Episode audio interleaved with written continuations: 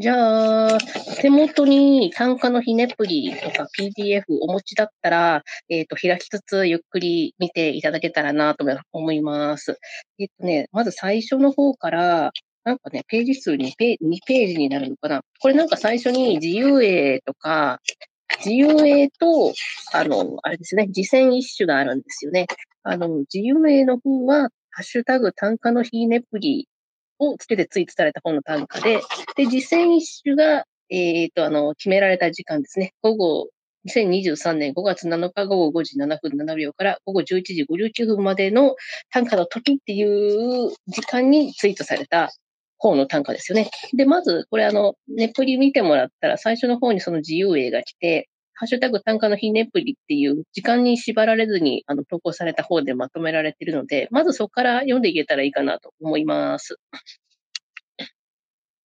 えっ、ー、とですね、まず、まず、えっ、ー、と、2ページ目の自分がちょっと気になった歌を上げつつ、あの、感想なども言っていきたいです。えっ、ー、と、なんか、そのツイートをリツイートしたらいいのかなと思ったんですけど、ちょっとあの、話しながら、リツイートしながらがちょっと間に合わないので、ちょっと後でできたらっていう感じでやっていきたいです。で、えっ、ー、と、まず最初気になったのが2ページ目の人々がまた一斉に虹を咲くす、黒く引き絞られた傘にて。人々がまた一斉に虹を刺す、黒く引き絞られた傘にて。キラキ清川右城さんの短歌です。これめっちゃ気になって、なんでかっていうと、こう人々が、なんかこう、かなんかちょっと引っかかるワード多いんですよね。また一斉に虹を刺す。またってなんだよっていうのもあるのと、あと虹っを読むと、やっぱ結構いい短歌になりがちだと思うんですよね。自分もポジティブっていうか、自分も割とそれを狙って歌集とかにも、あの、何個か虹入ってる短歌あるんですよ。全部ポジティブな感じの短歌で、割とそういうので、使いやすいんですよね、虹って。でもこれって、あの、下の句の黒く引き絞られた傘に手があることによって、あの、あんまりポジティブな形じゃないのかなって思わせるところがあるんですよね。人々がまた一斉に虹を刺す黒く引き絞られた傘にて、黒く引き絞られた傘って、まあ多分閉じて、こう巻いてある雨傘なのかなとは思うんですけど、黒くって指定してるんですね。別に傘黒一色じゃないじゃないですか。あの、まあ、ビニール傘とかだったら透明なとかだったらまあわかるんですけど、黒くって指定されるのなんかちょっと不穏だなって思うのと、あと、あの、閉じた傘で虹刺すっていうのを思うんですよね。みんなが一斉に閉じた傘で虹刺したら、全然美しい形じゃないじゃないですか。これなんやろうなと思って、めちゃめちゃ怖いなと思って気になりました。まあ、あの、怖い歌っていうのは、やっぱりいい歌だなっていうのは、まあ自分も何回か言いつつ、あの、まあ、ホムラヒロシも言ってるので、これもそうかなと思いました。なんか多分、こう完全に読み切れではないんですけど、本当に傘かなっていうのはやっぱありますよね。なんか、うーん、銃とかの引き絞、黒く引き絞られた傘にては、なんかこう、銃とかの隠喩かなっていうのは思ったりしました。で、また一斉にっていうの、またっていうのは以前もあったってことですよね。なんかちょっとやっぱそう戦争とかそういうのを予想させるような使い方だなと思いました。って感じですね。結構気になる歌でした。じゃあ次行こうかなと思います。次ですね、3ページ目に行って、結構来てくれてるな。ありがとうございます。えっ、ー、とね、水槽の向こうで終わる連休を疲れまなこで悟るアザラシ。水槽の向こうで終わる連休を疲れまなこで悟るアザラシ。これ、一筆小路さんでいいのかな？一筆小路さんの短歌でした。すいません。ちょっともうなんか早い段階からすでに梅酒ソーダ、梅酒のソーダ割りとかは飲んでますね。すいません。で、あの、これ面白いなって思ったのが、えっ、ー、と、疲れまなこがいいなって思いました。疲れまなこで悟るアザラシ。まあ、あの、連休だから水族館とかにいっぱい人来て、アザラシも疲れてるんだろうけど、それを見てる、これって多分人間の表情なんですよね。こう人間、それを連休を疲れまなこで悟るアザラシ。なんでこう、あの、もうすぐ終わるんだろうって思ったら、多分、まあ、あの、まあ、なんだ、なんだろうな。別に水族館連休終わりだからちょっと人減ってきたなとかいうのはないと思うんですよね。あの、終わ連休が終わったことだったら、あ、人がいないからだなって思うんですけど、水槽の向こうで終わる連休っていうのはまだ終わってないんですよね。ということは、なんで終わることが分かったのかなっていうと、あの、向こうの人間の顔も多分疲れてるんだろうなっていうことかなと思いました。こう、そう、連休って楽しいけど、あの、こう水族館に来てる大人って、あの、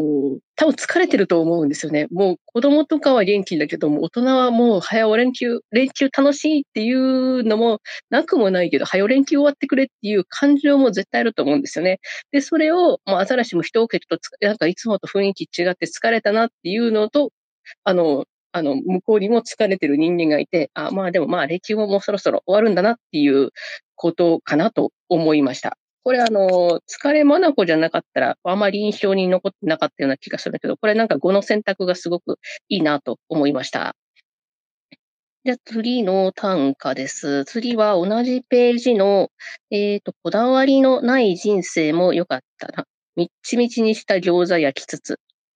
こだわりのない人生も良かったな。みっちみちにした餃子焼きつつ。こちら石村舞さんの短歌です。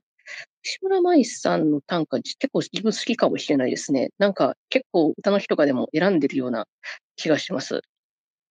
で、これ、えっ、ー、とね、こだわりのない人生も良かったな。で、みっちみちにした餃子焼きつつの、あのー、読みは、えっ、ー、とね、みっちみちにした餃子を焼きつつ、えっ、と、こだわりのない人生も良かったなって思ってるっていうことだと思いました。だから、あの、下の句は死体が今現在している作業ですね。まあ、あの、ちょっとここで切れてるんですけど、あの、こだわりのない人生にしてそういう餃子を焼きたいっていう読みじゃなくて、こう、あの、そういう餃子を焼きつつ、あの、こだわりない人生もきっと良かっただろうなって思ってるように思いました。えっ、ー、とね、なので、こだわりっていうの何かなって思うと、まあ、この場合は、あの、まあ、うん、なんかいろんな読み方、多分まあ生活のことだと思うんですけど、あのー、具を残さずにこう主体はみちみちに餃子を詰めてしまったんですよね。あの、まあ、別に具を残してどうこうするレシピってすごいたくさんあるし、まあ、あの、翌日なんか使ったり、そのまま焼いたり、野菜炒めに入れたり、まあ、あの皮また買ってきて焼くっていう方法もあるけれども、こうあの主体は何かしらこだわりがあって、こうあの具にこう残さないっていうポリシーがあって、めちゃめちゃみちみちにして餃子を焼いてしまっているっていうことなんですよね。この場合だからこだわりって、こう丁寧、丁寧でも多分ね、あの丁寧でもこういろんなジャンルがあって、その、それは多分主体にとっての丁寧なんですよね。であの、もっと言うとこう頑張りすぎないことかなっていうのも、こともちょっと思いました。でも頑張っても、これ、あの、自分が頑張りたいから頑張ってるのであっ、えー、っとね、そういう風にしなくてもよかったのに、こうなんかこう自分はそういう風なことをしたくてたまらないんでしょうね。こう、でもまあもう仕方ないなっていう丁寧で、こう餃子を焼いているっていうのがちょっとね、面白いなって思いました。だみちみちがでもあとやっぱりいいですよね。あの、パンパンとかよりも、なんかみちみちってすごい、あの、リアルだなって思いました。あの、なんだろうな、こう、めっちゃこう押し込めてしまう人ってこう、なんか他のところでもいろいろ押し込めているものを想像したりもしますよね。こう、例えば予定とか、そういうのを多分パンパンに詰めすぎてしまう人なのかなと思ったりしました。こう、例えばなんかこう、もう、こう、例えばちょっと遠くに行く予定とかがあって、そこまで行くんだったら、じゃああれもあれもあれもしたいな、とか、思ってしまうタイプの人なのかなって思います。そこにだけ行って、あとはゆっくり過ごすっていう方法もあるのに、この人はこう、例えばこう無駄にしたらダメだとか思って、こう、いろんなところ回ろうとか、めっちゃ計画立てたりして、こう結局、こう、自分がしんどくなっちゃう。でも、そうしたくなってしまう人なのかなとか、なんかこう、餃子からいろいろ読み取れるような、あの、短歌でした。なんか餃子にめっちゃ語ってしまったな。ありがとうございます。じゃあ同じページのですね、次はね、バッケだと言っても通じない人と迎えてしまう三度目の春。バッケだと言っても通じない人と迎えてしまう三度目の春。じゃあ高田月光さんの短歌です。なんかね、あの、自分ずっと大阪に住んでて、このバッケを見たことは実はないんですけど、スーパーで見るぐらいのレベルでないんですけど、あの、バッケっていう言葉は知ってて、これ吹きの塔のことなんですよね。あの、映画でリトルフォレストっていうのがあって、それで、あ、そうなんだっていうことを知って、なんか、リトルフォレストは確か青森とか東北の話で、なんか、へえ、そういうふうに言うんだっていうのを知ってて、知ってたので、なんか、あ、ちょっとあの、印象深かった短歌です。あの、面白いのが、えっ、ー、と、バッケだと言っても通じない人と迎えてしまう三度目の春。通じないっていう三度も春を過ごしてるのに通じないっていうことは、多分このね、相手はね、覚える気がね、ないと思うんですよ。あの、興味がないと思うんですよ。今どこに住んでるかはわかんないんですけど、そのことに対して、こう、興味がないんでしょうね。でも、その人と三度目の春を迎えてしまうわけですよ。そう。意外と、なんだろうな、これはね、相手を非難してる文脈じゃないんですよね。あのー、意外と自分がそういう人と三度目の春を迎えても大丈夫なんだな、自分っていうことなのかなって思いました。こう、なんだろうな、こう、そういう人に馴染みつつある自分が、なんだろうな、嫌じゃないけど、ちょっとなんだろうな、恐れみたいなものをちょっとかん、なんかしまうあたりに考えてなんだろうな、あの、ちょっと思いました。恐れじゃないかもしれないな。あの、諦めかもしれないですね。相手を、あと、なんかこう、相手を変えるより自分を変えた方が、あの、なんだろうな、簡単だみたいな感情につながるかもしれないですね。そう、うん、なんか、それが、なんかね、相手を非難する文脈だったら、ちょっとこんなに惹かれなかったと思うんですけど、あの、そういうちょっとなんか、そこの方にある丁寧が、すごい、あのね、いいなと思いました。じゃあ、ちょっと次の歌を行こうかなと思います。え、ー、とね、次は、次のページに行くと、4ページ目からは実践一首になるんですよね。実践一首は2023年5月7日午後5時7分7秒から午後11時59分までの特別な時間、短歌の時に投稿された短歌になります。ここからは。だから実践一首ですね。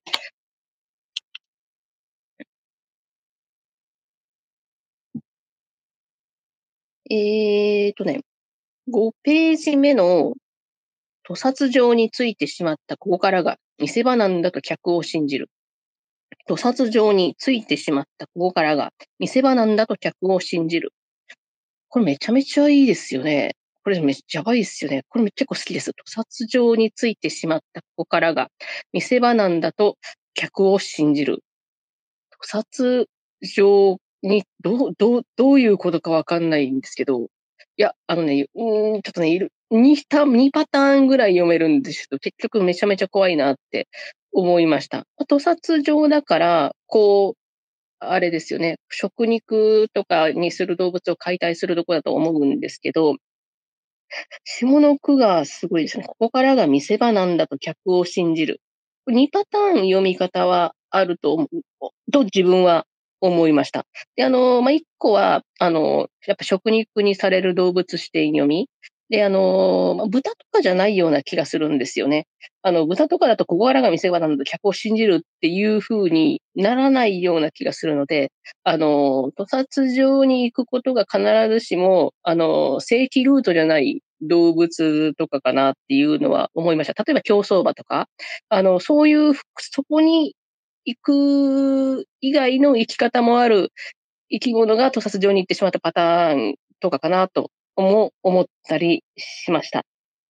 なので、あんまりなんかそのことを知らないんですよね。で、でも、人がたくさんいる。ここからが見せ場なんだと客を信じる。客じゃないけれども、えー、っと、あの、殺場のことをよく知らないから、こう、例えばフィールドみたいなちあの別のフィールドでこれから自分は頑張らなければいけないんだっていうふうに思っている読みですね。これはでもね、めちゃめちゃ怖いのだと、バッドエンド味が強いので、あんまりこっちで読みたくないっていう心情は自分にはあります。あと、もう一個読めるのが、あの、屠殺場が比喩っていう読みですよね。あの、なんで、下の句の方に力点を置く感じ。ここからが見せ場なの客を信じるっていう感じ。だから、あの、殺す、なんかね、なんだろうな、ちょっと例えが、例えばあの、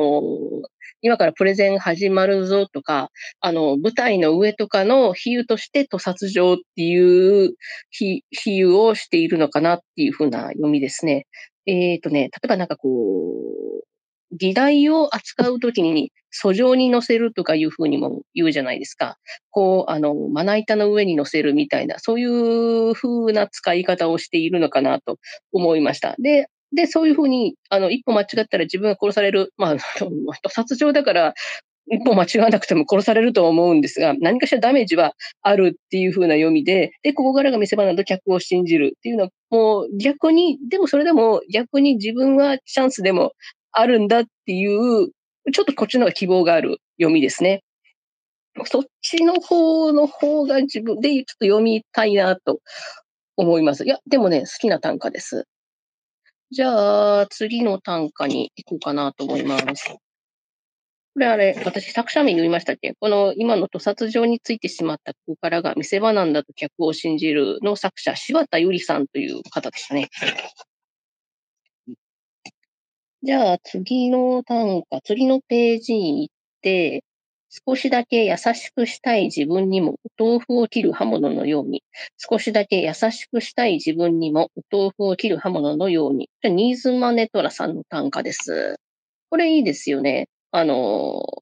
もっと少しだけ優しくしたいって、もっと優しくしていいんだよっていう、こうね、そういうちょっと優しいツッコミをしたくなるのと、あとね、こう、まあ、まあ、字数の関係かもしれないんですけど、豆腐に O がついてるあたりに、ちょっと主体のキャラクターもわかるなと思います。あとはですね、あの、お豆腐を切る刃物のようにっていうことだから、まあ、崩れないようにっていうことだけど、あと、まあ、あの、手のひらの上に乗せて切るじゃないですか。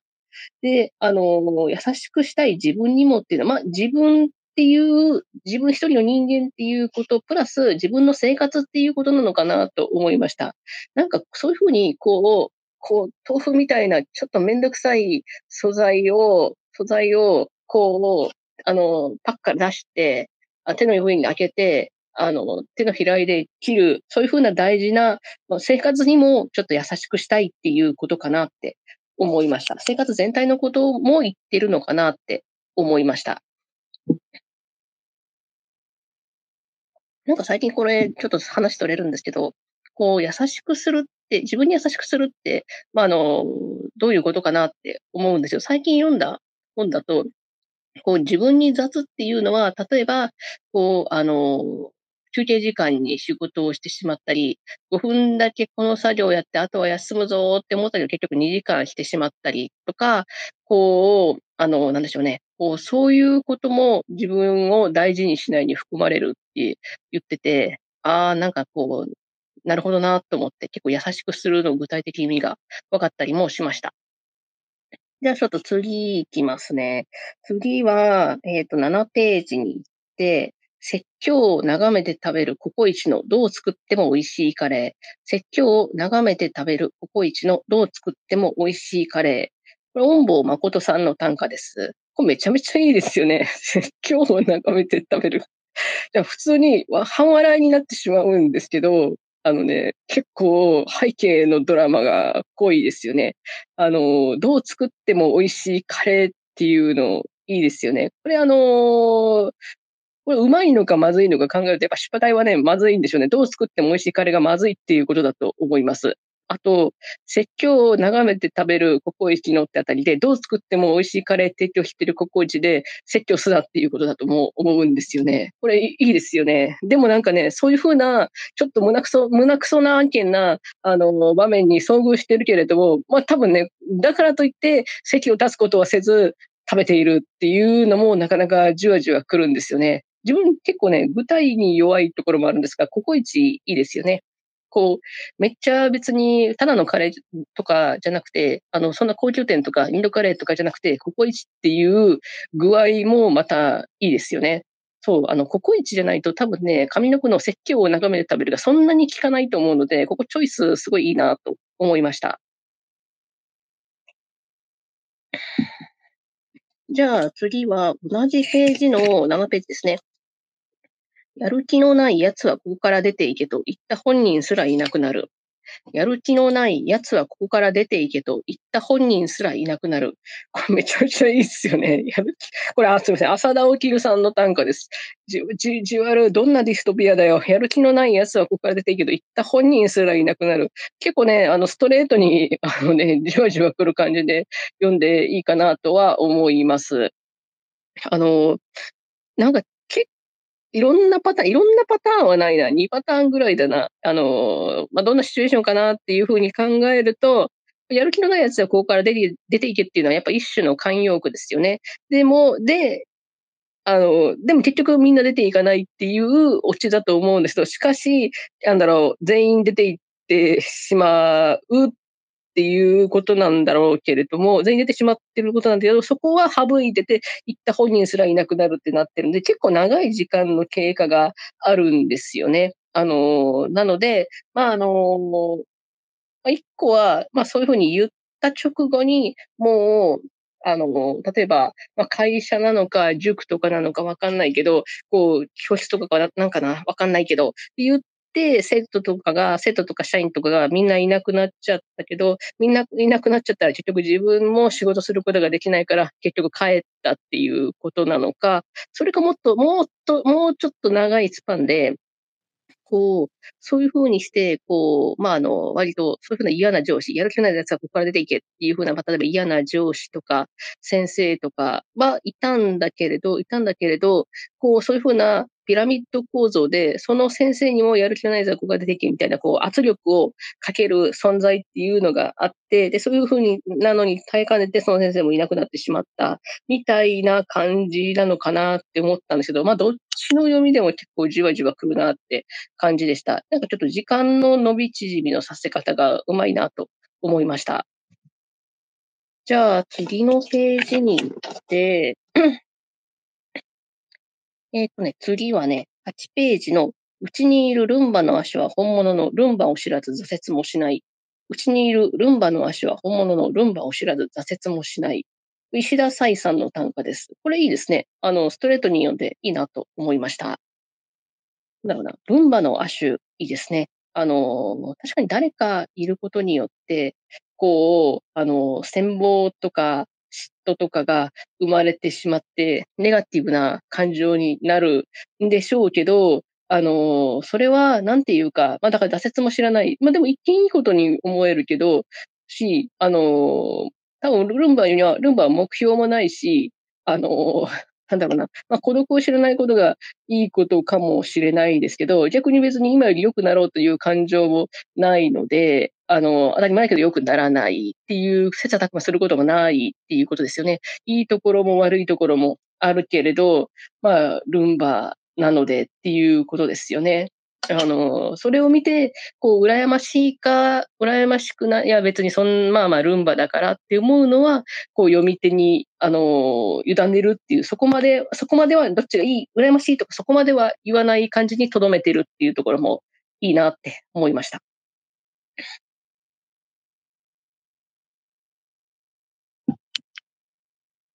じゃあ、次、えっ、ー、とね、同じページで、えっ、ー、と、もう一個。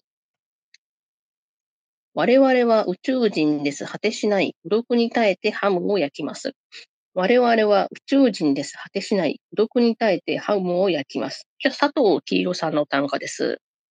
これもいいですね。ハムがいいですね。我々は宇宙人ですって、こう、めっちゃ、ちょっとボケのハードルを上げる感じで、果てしない孤独に耐えてって、こう、宇宙と同じぐらい大きいものを出してきて、最後ハム会っていうのがいいですよね。最後まで読ませる作りになってると思います。もうちょっと凝ったものを食べてたり、あたらからさまにちょっとなんていうか、餌っぽいものを食べてると、例えば餌っぽいっていう言葉はあれですけど、例えばカロリーメイトとかそういうものを食べてると、まあなんかこう、もうちょっと孤独に、こう、なんだろう孤独に寄せた食べ物を食べてると、なるほどねって思っちゃうけど、ハムを焼きますがいいですよね。このなんかこう、微妙に丁寧な感じが、私何孤独に耐えてハムを焼きます。どうして孤独に耐えてハムを焼くの？いいですね。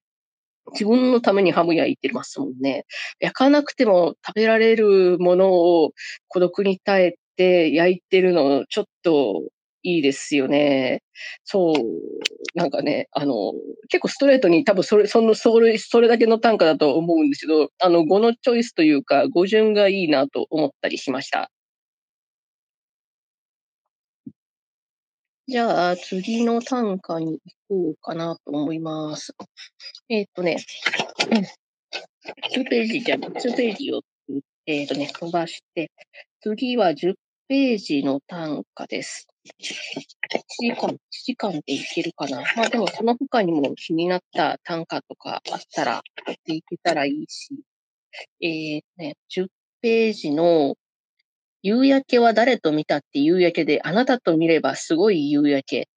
夕焼けは誰と見たって夕焼けで、あなたと見ればすごい夕焼け。こちら、吉村おもちさんの短歌です。これ、いいですね。あの、あのね、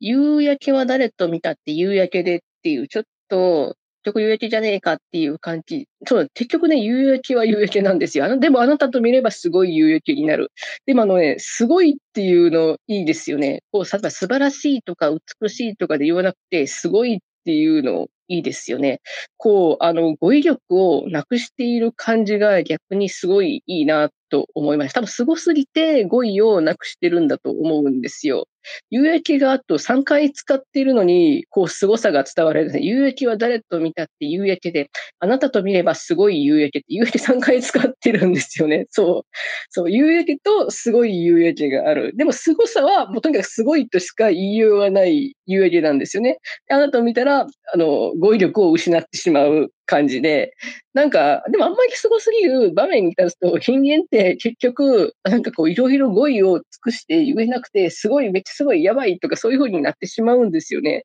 なんかそういう風な感じも伝わるなと思いました。で、えっ、とね、同じ、同じページの次は、えっ、とね、北の段で、ハトポッポ、ねえ、ハトポッポ、効率化の波が来てるよね、逃げようよ。ハトポッポ、ねえ、ハトポッポ、効率化の波が来てるよね、逃げようよ。これは、小野こののさんの短歌、小野のこののさんです。すいません。小野のこののさんの短歌です。これめちゃめちゃ好きですね。えっ、ー、とね、あの、この上の句のリズム、ハトポッポね、ハトポッポ、効率化の、ここのリズム、うまいですよね。あの、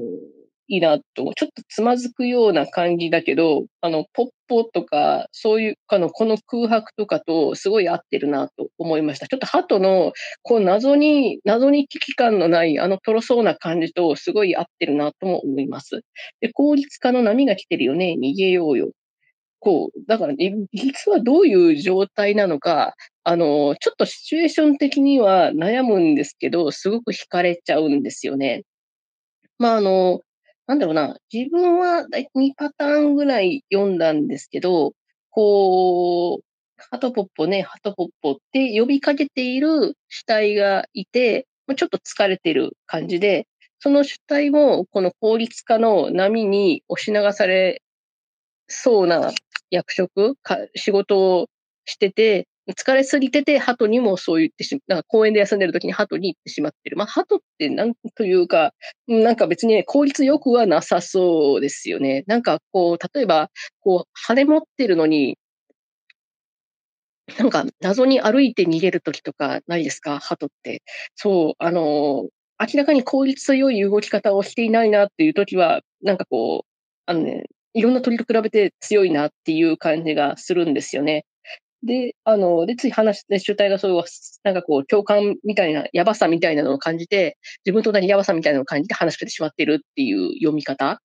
もう一個は、あの、ハトは、ちょっと平和のメタファー的な感じに読む。こう、ハトはもう、こう、そう、なんかこう、ちょっと、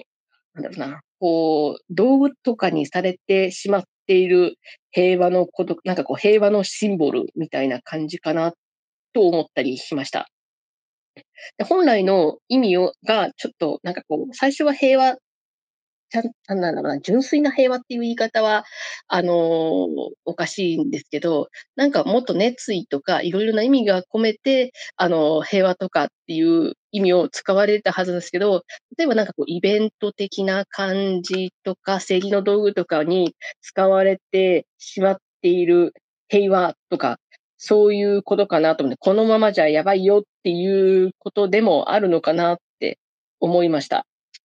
だからね、逃げようよっていう言い方なんですけど、結局逃げられないんですよね。なんかちょっとそういうちょっと怖い面も持ってていいなと思いました。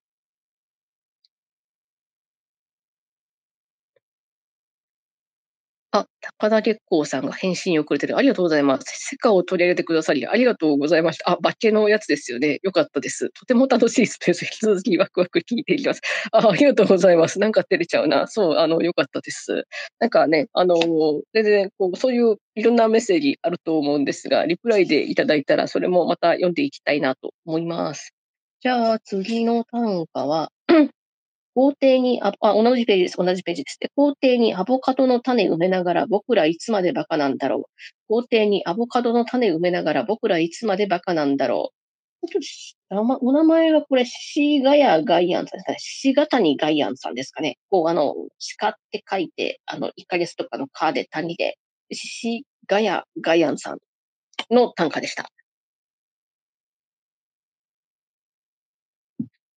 で、これいいですよね。あの、アボカドがいいですよね。絶対生えてこんやろ、みたいな感じで、もうちょっと生えてきそうな花とかだったら、なんか生えてくるかもやんっていう風な希望を抱かせて、ちょっといい話風になってしまうと思うんですが、あの、アボカドって絶対生えてこないし、あのね、タストへ生えても実は絶対つけないなっていう、あの、感じが、実は絶対つけないな、花も咲かないな。アボカドって花咲く、花咲くよな。花咲かないと実でけんもんな。花も咲かない。でも、高田には花も咲かないだろうし、実もつけないだろうっていうものを埋めてるのが、じわじわきますね。僕らいつ、あと、下の句大好きです。僕らいつまでバカなんだろう。僕とか、君じゃないんですね。僕はとかなって、君はとかなって、僕らなんですね。僕らいつまでバカなんだろうっていうのいいですよね。こうあの、自分をでもちょっと俯瞰してるんですけど、あの、こう俯瞰するときっ、ちょっとバカじゃなくなりかけてるときかなっていうのも思うんですよね。あの、こういうことを今はしたいけど、いずれこういうことをしたくなくなる自分っていうのをちょっと予感してるのかなっていうのは思いました。で、なんかこういうふうに全員、僕らって言ってて、まあ多分現時点では全員バカなんですけど、なんかそのらが何人かはわからないけど、そのらもちょっと温度差がありそうな雰囲気もあるなって思いました。こう、まだ完全にバカなやつと、ちょっと、あのなんでこんなことしてんねやろって思ってしまうバカと、みたいな、ちょっとあの、グラデーションがあったりするんだろうなって思いますね。で、あの、いつまでも同じ気持ちにいられないから、こう、いつかバラバラになる自分たちっていうのもちょっと予感してたりするのかなとも思いました。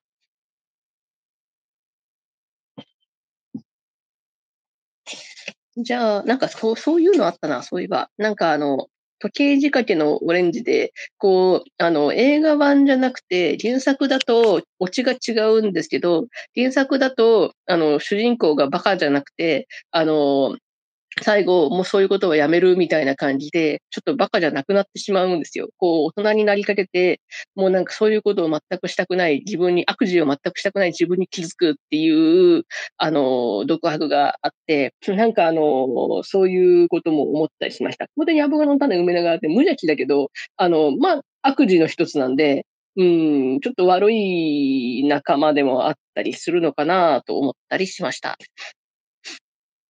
じゃあ、次のページに行こうかなと思います。次は、次は、えー、12ページの、果てしない夢でも君は笑わない。ここは深夜のドマドマなのに。果てしない夢でも君は笑わない。ここは深夜のドマドマなのに。古川修さんの短歌です。ドマドマいいですね。なんか、ココイチとか選んでしまったことから分かる通り、自分ちょっとやっぱ固有名詞とかやっぱ好きなんですよね。てしない夢で君は笑わない。ここが深夜のドマドマなのに、ドマドマは、はなんかこう、ワタミとか、そういうのより、底辺感がありますね。いや、メニューは全然美味しいんですけど、ドマドマっていう名前のド、ドマっていうのがこう、底辺かける底辺みたいな、底辺の二乗みたいな感じの名前なの、名前ですよね。あの、チョイスうまいなと思いました。てしない夢でも君は笑わない。だからもう、深夜だから、こう多分2次会、3次会とかで、こう、まあ多分、みんな多分何言ってるかわからない状態で、あの、で、こう、いいじゃんいいじゃんとか、やばいねとか、そういうの流されそうな話、流してもらっても全然いいのに、あの、君は笑わないっていう。笑わないことはでも実は酔ってるかもしれないんですよね。そう。実は酔ってるかもしれないんですけど、ここではその会話が成り立ってしまってるんですよね。そう。だからもしかすると次のターンだとまた違うのかもしれないんですけど、このなんかこう一瞬完成された世界みたいなのがいいなと思いました。ドマドマの大根サラダってまだ、なんだろうな、輪切りをスライスした感じの大根サラダなのかな？ドマドマの大根サラダって千切りの大根じゃないんですよ。こう、輪切りをの大根をスライサーにかけてて、それめちゃめちゃ美味しいんですよね。ちょっとなんか、それがめちゃめちゃ好きで、ドマドマ、チェーン店に行くんだったらドマドマって思ってた時を、もう歌と全然関係ないのにちょっと思い出しちゃったりもしました。いや、いいですね。じゃあ、次の、次の単価で、えっ、ー、とね、同じページの赤ちゃんに不思議がられている時の世界は少し張り切っている。赤ちゃんに不思議がられている時の世界は少し張り切っている。これ、プークプクさんの単価です。これいいですね。下の句めちゃめちゃいいですね。世界は少し張り切っている。これかっこいいですね。この下の句。ちょっと自分が作ったことにしたいレベルで、この下の句いいなと思いました。あの、この結構世界は少し張り切ってるって、ちょっと飛び、あの、ハードルの設定、上の句何するかで結構、あの、決めすぎとか、飛び越えられてないとかになりと思うんですけど、上の句の赤ちゃんに不思議がられている時のっていう設定、めちゃめちゃ綺麗に飛び越してると思って、それもいいなと思いました。なんか、あれですね、世界がアミューズメントパークだっていうことを、赤ちゃんのためにめっちゃ見せたい世界っていうのをすごいポジティブで、なんかいいなと思いました。こう、世界、こう、全体がこう赤ちゃんを楽しませるためのクルーなんですよね。いやー、いいなー。なんかこう本当はそうじゃないのかもしれないけど、こうめちゃめちゃ張り切って、そうだよってこう言ってくれてるんですね、その瞬間は。いいですよね。いや、いいなと思いました。えっとね、次はね、同じページのハイフンの付けられている生まれ年、いつか死ぬって決めつけんなよ。ハイフンの付けられている生まれ年、いつか死ぬって決めつけんなよ。菅谷さんの短歌です。ウィキペディアとか読むと、あの、その人が存命だと、ハイフンついたままで、あの、没年が書かれてないっていうのは、なんかありますよね、表示が。なんかハイフンのついた単価だったら、どの、なんだろうな、岡野さんでもハイフンのちょっとついた単価があって、すいません、ちょっとやる前に覚えてたはずなのだけど、ちょっと、ちょっとあんまり、あの、今、ちょっと扉が、引き出しが開かず出てこない感じで、なんかそういうのもちょっと連想したりするんですが、それはまあ、でも必ず死ぬことが前提とされてる歌だったんですけど、これは、あの、いつか死ぬって決めつけんなよって、こう、言い切りが面白いなって思いました。いつか死ぬやんと思うんですけど、ここではいつか死ぬって決めつけんなよって言ってるんですよね。あの、なんだろうな、こう、おせっかいが鬱陶しいのかな、生きていることに対しての過干渉が鬱陶しいのかなとも思ったりしました。なんだろうな、この、例えば、もうそのウィキペディアでも、別にそのハイフンまでつける必要ないですよね。あの、なんかそういう細かい、細かい、煩わしいことがいっぱいな世界に対して、こう、いつか死ぬって決めつけんなよって言っているのかなと思いほっといてほしいということなのかなって思いました。で、なんでそういうふうに言ってしまうのかっていう主体の感情はわからないのと、なんだろうな、ちょっと、あのでもなんかね、生きている限り、そうだ、いろんなおせっかいって絶対避けられないんですけど、そう言ってしまうあたり、すごい若さと青さっていうのが主体に滲み出てて、こう、特に主体を描写するところはないんですけれども、そういうところがちょっと魅力だったりもしました。じゃあ、ちょっと次の単価いこうかなと思います。42分。意外と喋れるな。意外と喋れるな。えーと、じゃあ次14ページに行って、えーね、目薬を一粒殺し、目の奥で花火にできる幸運がある。目薬を一粒殺し、目の奥で花火にできる幸運がある。これ好きですね。水没さんの短歌です。ちょっとね、中結構面白いですよね。語の取り合わせが面白いですよね。目薬を一粒殺し、目の奥で花火にできる幸運がある。幸運がある。幸運があるってどういうことだろうって思うんですよね。幸運が、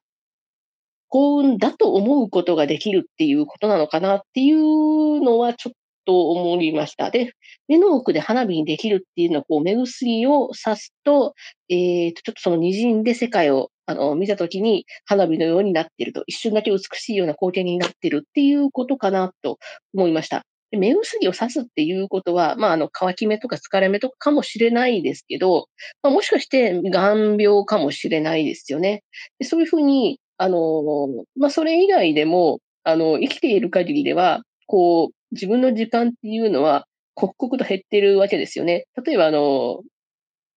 なんかこう、例えばめちゃめちゃ失明するとかそういう病気じゃなくても、1日に1回点眼してくださいねっていうふうに言われてる目薬を、まあ、1日1回点眼するようにすると、まあ、その習慣でわかるんですが、目薬の減っている、あのー、減っているとともに、自分の時間も実は減っているんですよね。で、あのー、自分の時間っていうのは生きてる限りどんどん減っていくんですけれども、例えばその、それで、あの、目薬っていうのが間に入ると、世界をその瞬間だけ、あの、綺麗に見せてくれると。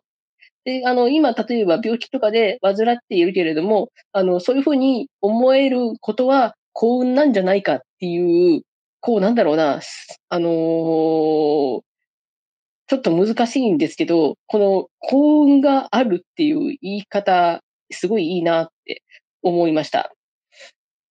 ポジティブに言うことはできるんですけど、こう、なんだろうな、花火にできる幸運があるっていう、あの、文章あんまり思いつかないと思うんですよね。ので、あの、で、それを、ま、あとなんかこう、目薬に引きつけて考えるっていうのも、なかなかすごいなと思って選びました。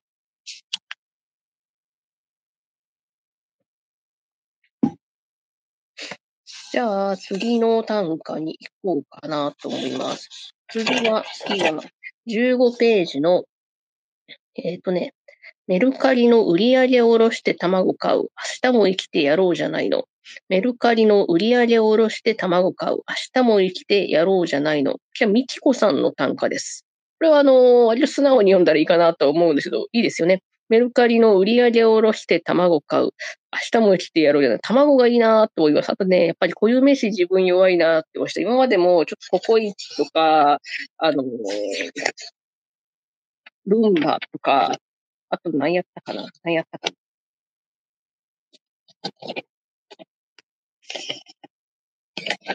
何やったかな？ここ一以外もあったような気がするけど、何やったかな？こういう名詞。あ、ドマドマやな。そうそうそうそうそう。あの、結構こういう、こういう名詞めちゃめちゃ好きなんですよね。あの、このメルカリうまいなと思いました。なんかちょっともうちょっと大層なものを買ってたら全然惹かれなかったと思うんですけど、あの、めっちゃ生活、まあ、しかも毎日使うものを卵に使ってるのすごいいいなって思いました。あとやっぱやろうじゃないのっていう言い方ですよね。なんかこう、なんかこう、やろうじゃないのっていう、結構、あの、しんどい感じを、こう、あの、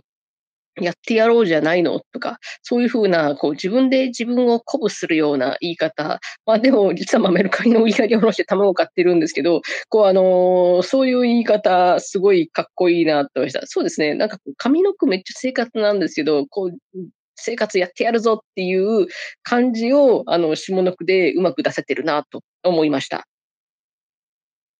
次ですね。えっ、ー、とね、同じページの末利きのくじにも末のえ危機の文字はある。今年は人の良いところを見る。末利きのくじにも危機の文字はある。今年は人の良いところを見る。じゃ深見優客さんの短歌です。これ、あのー、上の句と下の句のバランスすごいいいなと思いました。下の句の今年は人の良いところを見るっていうふうに言うのは、あのー、多分主体に内政があるからかなと思いました。こう、逆に言うと、末吉が出なかったら、そういうことは多分思わなかったんですよね。それは、あの、幸運でもあるし、逆に、こう、末吉が出てしまったのは、もしかすると今までで、ちょっと自分は、あの、あまり余裕がなかったからかなとか、あの、ちょっと人に冷たく当たりすぎてしまったんじゃないかっていう内政が発生したっていうことですよね。あの、二重に、あの、成績が出たことによって、結局二重にいいことがあったっていうことだと思います。あの、まあ、あの、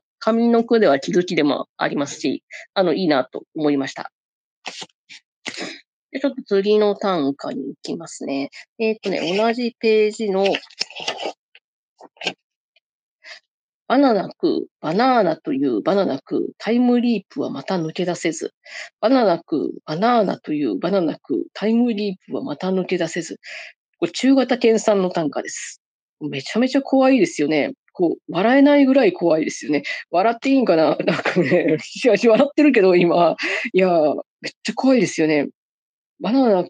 3回も出てるで、バナナ食う、バナナというバナナ食う、タイムリープはまた抜け出せず、一緒の中で3回タイムリープしてるで、と思って、それもめちゃめちゃ怖いんですが、あのどういう状況っていうのもじわじわきますよね。どうしてなんだろうな、なんか、なんかに巻き込まれてしまって、こう、違う行動を取らないと、また元の、あの、何回も繰り返してしまうっていう、そんな特殊な状況下に、あの、陥ってしまったんですが、そういう特殊な状況下を短歌に読んだってことがまたじわじわ来るのと、なんでバナナやねんと思って、なんかね、もう何ターンかしたらバナナ食べたくないわとかいうふうになんかなってしまったりするんだろうかと思うのと、あとこう、なんかこう状況に、なんかこうバナナというあたりで、なんとか状況を打破したいと思ってバナナって言ったんだろうなっていうのまで、なんかちょっと感じられて、なんかちょっとすごいなんだろうな、怖さを感じましたね。追い詰められている感。ちょっと俺が考えすぎかな。ちょっとなんかね、あんまりね、笑って話で笑ったり、笑、笑えるんですけど、手放しで笑えないほど怖かったですね。なかなか怖いなと思いつつ、あ、でも基本的にこういう SF 設定のやつめちゃめちゃ好きなんで、あの好きです、この短歌は。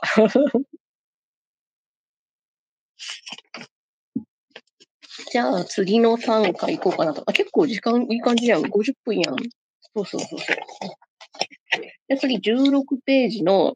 やっぱ春が、いっちゃんええわと春が言う、モンシロチョウをひらひらさせて、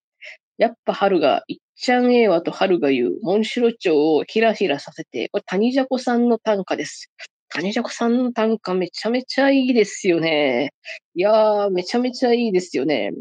やっぱ春がいっちゃんええわと春が言う、お前が言うんかいって思って、自画自賛、自己肯定感強ーって思いますよね。で、なんか、モンシロチョウをひらひらさせてっていうのをだから、こう、モンシロチョウを自分で飛んでるんじゃなくて、春がひらひらさせてるんやっていうのも、なんか、なかなかドドーンって感じなんですよね。いやー、いいですね。こう、あの、一読してわかるんですけど、こうね、ちょっと突っ込み待ちなあの感じもあると思うんですよね。お前が言うんかいって。なんかなんでツッコミ待ちっぽくなるのは、やっぱちょっとこの大阪弁、関西弁かなとは思いました。やっぱ春が言っちゃうええわと春が言うっていうところで、お前が言うんかいっていう、あの、その、なんだろうな、この、ナチュラルボーン的なツッコミ待ちな感もあの、でもね、嫌味じゃないんですよね。なんかたまにツッコミ待ちの短歌を読むと、お前ツッコミ待ちだろって言いたくなる時もあるんですけど、これはね、あのね、突っ込んで正解な感じで、しかもすがすがしい感がして、すごく好きです。じゃあ次の短歌で、えー、っとね、ポケットの中には愛が詰まってる。ただそれだけのドラえもんです。ポケットの中には愛が詰まってる。ただそれだけのドラえもんです。16ビット中村さんの単価です。いいですね。一読して、ま、あの、ストレートな意味だと思うんですけど、あのー、いいですね。ポケットの中には愛が詰まってる。ただそれだけのドラえもんです。だからね、あのー、ドラえもんじゃないやんっていうのもあるんですけど、逆に言うと、ポケットの中に愛が詰まってたら、誰だってドラえもんになれるんですよ。誰だってコーリーのドラえもんなんやっていうので、いや、なんか、いいですよね。ドラえもんも、でもよく考えたら、あの、道具がすべて役に立っているわけではない、何もできてないことめっちゃある、特に映画版とか思うと、いや、でもね、そこには愛が詰まってたんだなとか、こうドラえもんの別の観点の取り取り方にもなるし、あの、いいなと思いました。だからあれですよね。あの、何もできなくてもそばにいるよっていうことを言ってくれてるんですよね。そうですよね。だから何もできなくてもそばにいるよっていうことを、ちょっと照れてしまっている感じもちょっとあっていいなと思いました。じゃあ、次は、次は、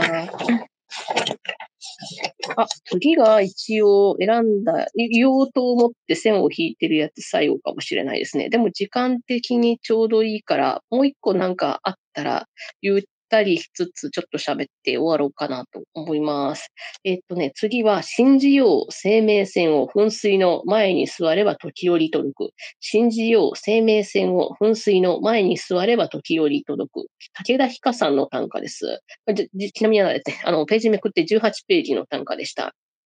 これ、全然上の句と、あの、下の句が繋がってないんですよね。でもね、なんかね、すごい惹かれる感じがあって、信じよう生命線を空白があって、で、噴水の前に座れば時折届く。信じようって、まあ、信じよう生命線をなんで、まあ、生命線を信じるんでしょうけど、あの、それは自分のなのか、相手のなのか、わからないですし、あの、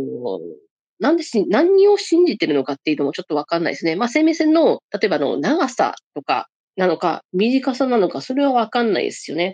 で、噴水の前に座れば時折届く。届くのは何っていうこともありますよね。まあ、生命線多分別に関係ないと思うので、何が届くんかなっていう感じなんですよね。なんで、まあちょっと自分なりに考えたのが、こう、自分はどっちかというと攻め線は長い、長いのかなって、自分ので長いのかなっていうふうに読みました。まあやっぱ信じようっていうことなので、まあでもね、短いけど、あの、そうではないということを信じようっていう読みもできるので、結構難しいんですけど、こう、なんだろうな、与えられた運命っていう読み方でいいのかなっていうのは思いました。で、噴水の前に座れば時折届く。いつもじゃないんですね。時折なんですよね。で、こう、噴水の前に座れば、噴水の前に座ってると、こう、水しぶきとか光とか、そういうものの感じで、なんだろうな、この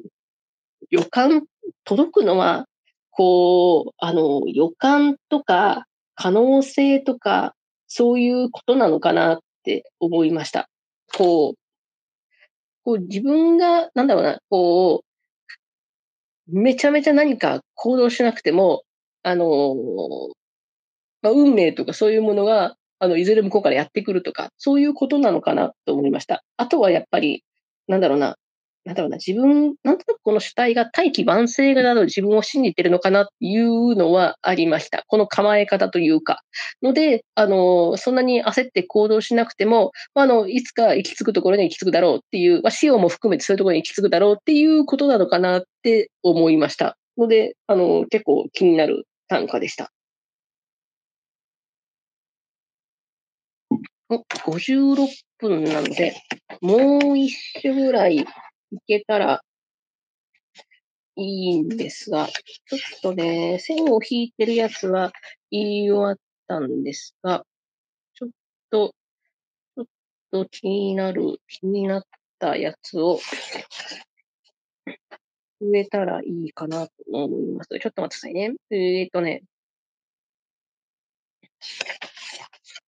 すいません。ちょっとしばしご勘弁ください。ちょっと待ってくださいね。えー、っと、